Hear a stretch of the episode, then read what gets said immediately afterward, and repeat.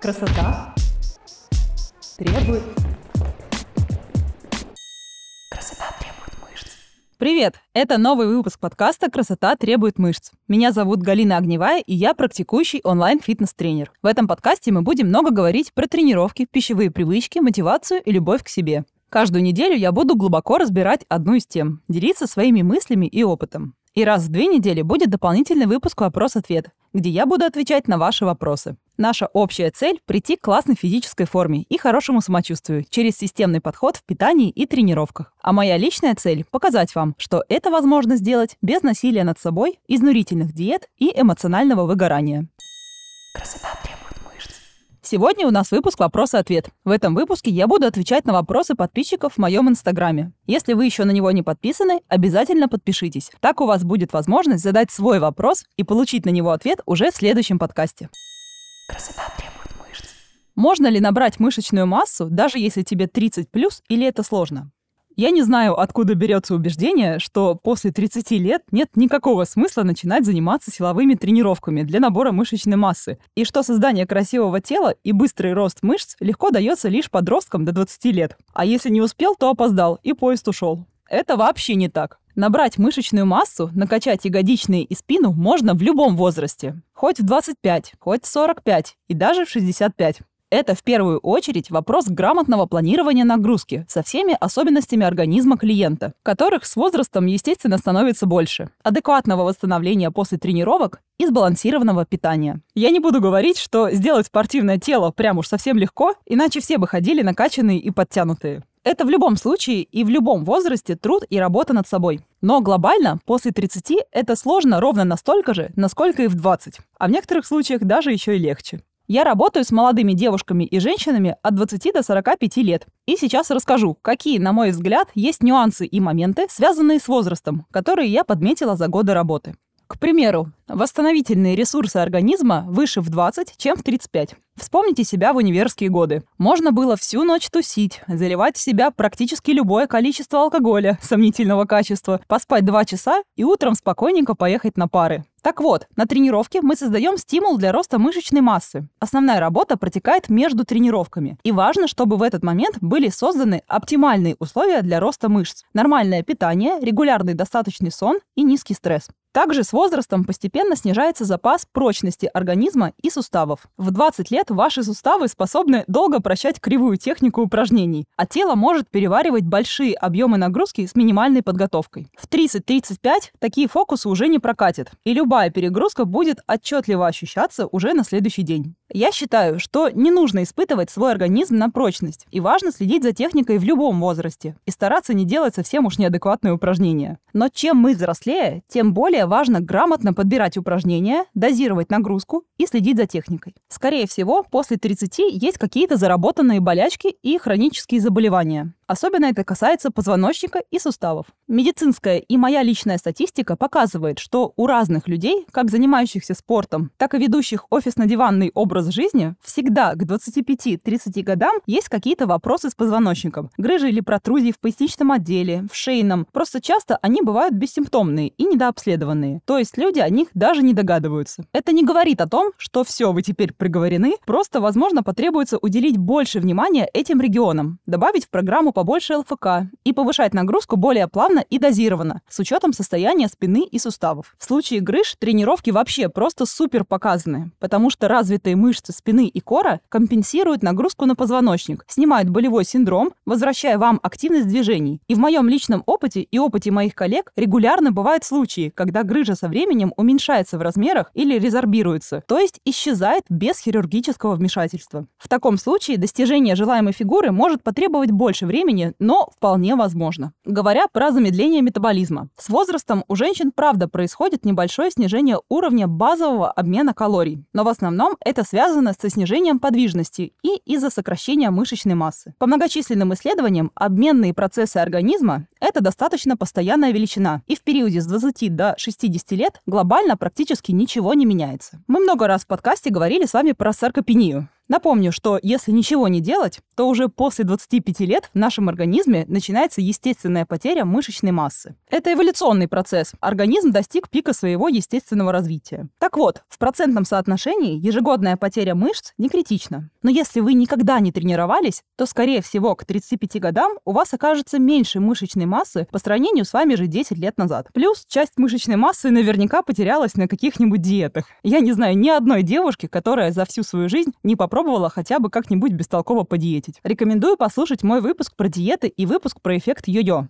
Как раз из-за этого и приобретенной гиподинамии в большей степени может складываться ощущение, что метаболизм замедляется с возрастом. Также можно сказать про некоторое замедление метаболизма из-за возрастных изменений гормонального фона. Но тут тоже надо понимать, о каких цифрах идет речь. Например, есть данные исследований, что в менопаузу снижение метаболизма совсем небольшое, всего на 14 калорий в год. Об этом точно не стоит беспокоиться, это всего пара укусов яблока в день. Даже 140 калорий, набегающие за 10 лет, легко компенсируют компенсируется умеренной активностью полчаса в день. С приходом менопаузы у женщин развивается некоторая степень резистентности к инсулину. Но этот момент, опять же, решается силовыми тренировками, достаточным количеством белка и более равномерным распределением жиров и углеводов. А что действительно может осложнять процесс работы над телом, так это наши психологические установки и привычки. Наши привычки в питании и образе жизни нарабатываются годами. И тут да, чем позже начинаешь, тем сложнее отказаться от старых привычных рельс, а мозг будет сопротивляться и негодовать. Но именно в повседневном рационе и кроется большинство проблем с фигурой. К счастью, привычки — это тоже не что-то, что с вами навсегда. Их можно менять, и это реально сделать в любом возрасте. Возвращаясь к вопросу. Я думаю, что вопрос, сложно или нет набрать мышечную массу после 30 лет, скорее стоит в том, насколько вам это нужно и насколько вы готовы создать необходимые для этого условия. Кому-то будет сложно в 20 лет,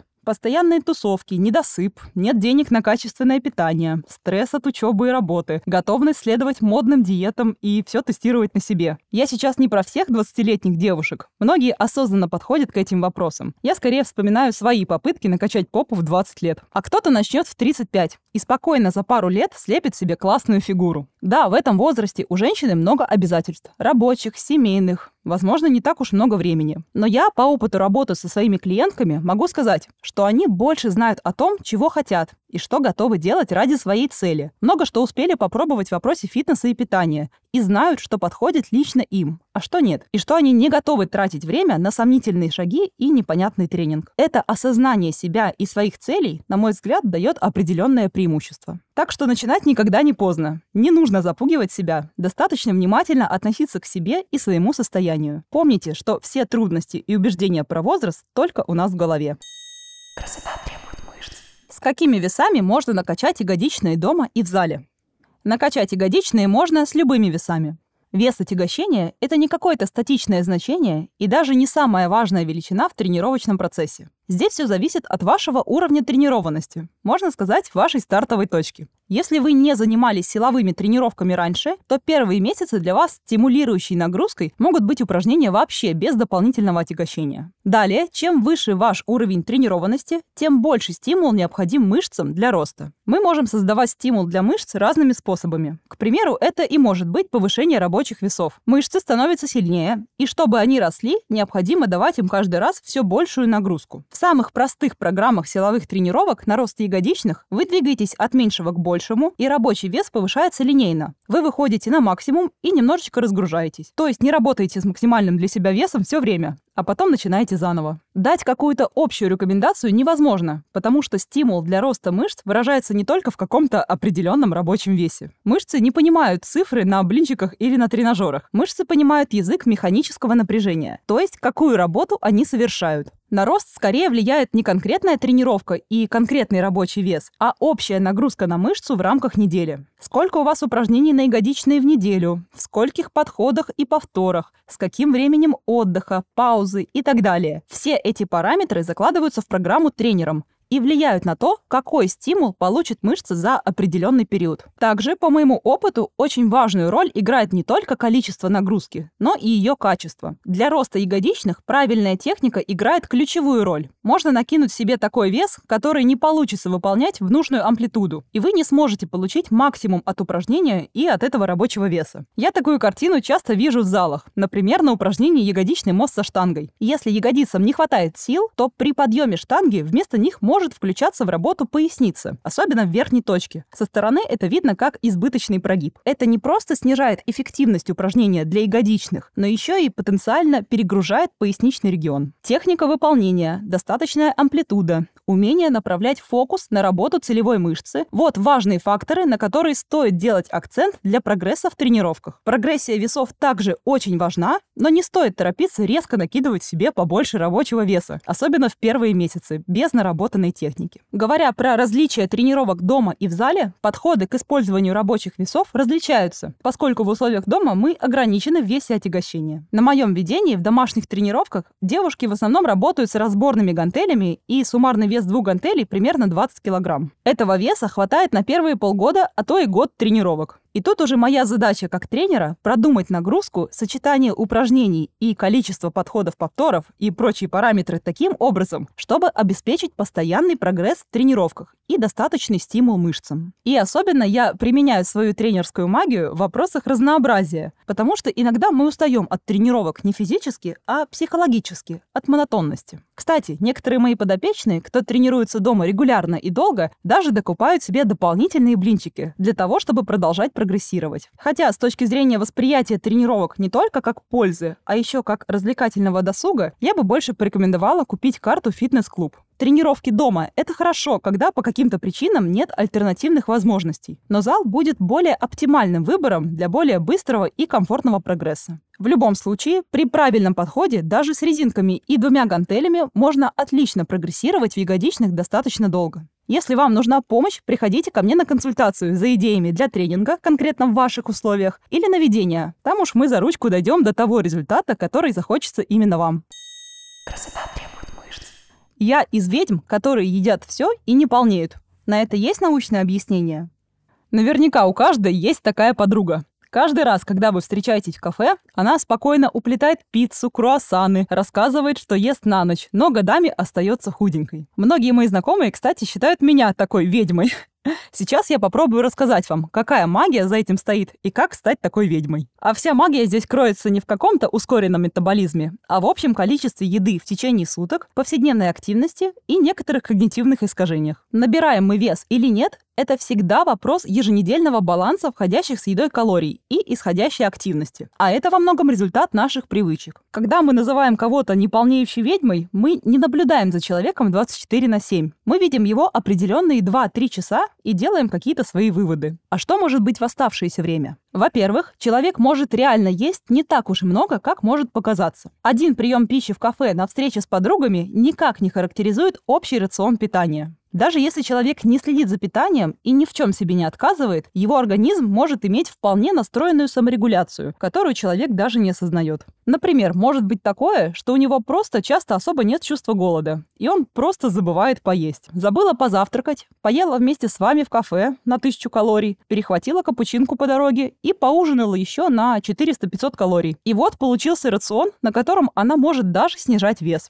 Или заточила с вами сет роллов под Netflix. Такой, что аж дышать тяжело. А на следующий день в рационе чаек, кофеек, простой супчик на обед и легкий ужин. По опыту работы с собой и с клиентами я скажу, что очень часто как раз-таки за счет незаметных небольших перекусов может набегать половина дневных калорий. И три больших сытных приема пищи могут быть в итоге меньше по калориям, чем постоянные перебивания перекусами, салатиками и кофе, типа я на диете. Само понятие «ем много» и «ем мало» часто довольно субъективно. Вы наверняка видели сравнение порций на 500 калорий, где слева какая-нибудь булочка и маленький капучино, а справа на те же самые калории белок, гарнир, салат, фрукт и еще кусок шоколадки сверху. Этот параметр еды называется энергетическая плотность. По ощущениям на тарелке лежит много еды, но суммарное количество калорий не такое уж и большое. Точно так же, как я показывала вам в рамках челленджа, когда готовила одну и ту же пасту себе и Владу. Различие в количестве и балансе ингредиентов может давать значительную разницу по калориям. Хотя и там, и там в тарелке одинаковая паста с курицей и соусом. Кстати, если еще понаблюдать за такими девушками, то можно заметить. Часто бывает, что они могут заказывать себе много блюд, но весь вечер отвлекаются на разговоры, не доедают порции и забирают с собой, либо за них доедает их молодой человек, который уже начал жаловаться, что стал набирать вес, но не понимает почему. Во-вторых, человек реально может быть очень активным и много двигаться в течение дня. Причем делать это незаметно для себя, бессознательно, потому как для него это часть нормы и привычка.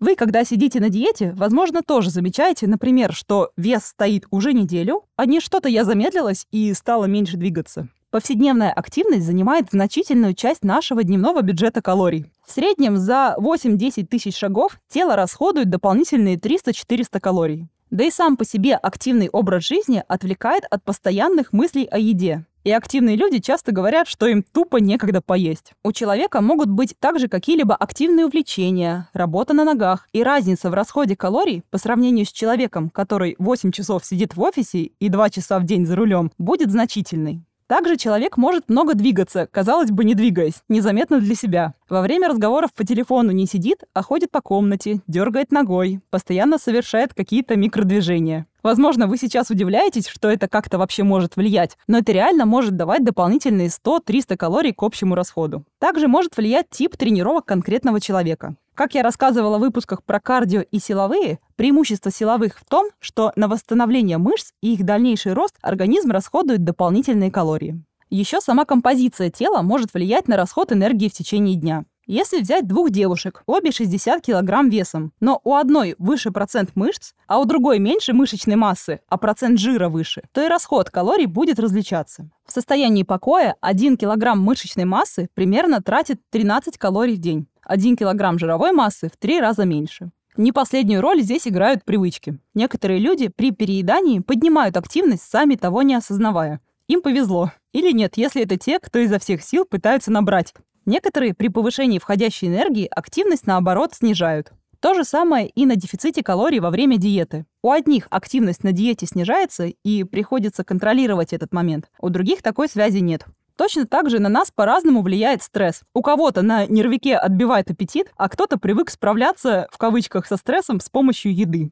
Само отношение к еде играет незаметную со стороны, но очень важную роль. Когда человек умеет быть чутким и внимательным к своему организму и ощущениям, слышит сигналы организма, различает сигналы голода и насыщения и не использует еду для проживания или переключения с других эмоций, ему и не нужно избыточное количество еды. Он умеет остановиться в тот момент, когда получает удовольствие от вкуса и текстуры, начинает чувствовать насыщение, не переедая. Для него вполне нормально спокойно отодвинуть от себя тарелку с недоеденным тортом, куском пиццы или любой другой едой не благодаря контролю и силе воли, а просто потому, что больше не хочется. Какой вывод я хочу до вас донести? Нет такого понятия, что у кого-то уникальный обмен веществ, одним повезло, а другим нет. Да, существует такое понятие, как предрасположенность к набору веса на уровне генетики. Но наши привычки и наш образ жизни могут сильно отличаться, так же, как и различия в движении в течение дня и тренировочном режиме. И это лишний раз подтверждает работу базовых принципов похудения и набора веса. Так что секрет того, как быть ведьмой, такой. Поддерживайте активность, питайтесь балансированно и осознанно тренируйтесь. Вся магия просто в тонких настройках.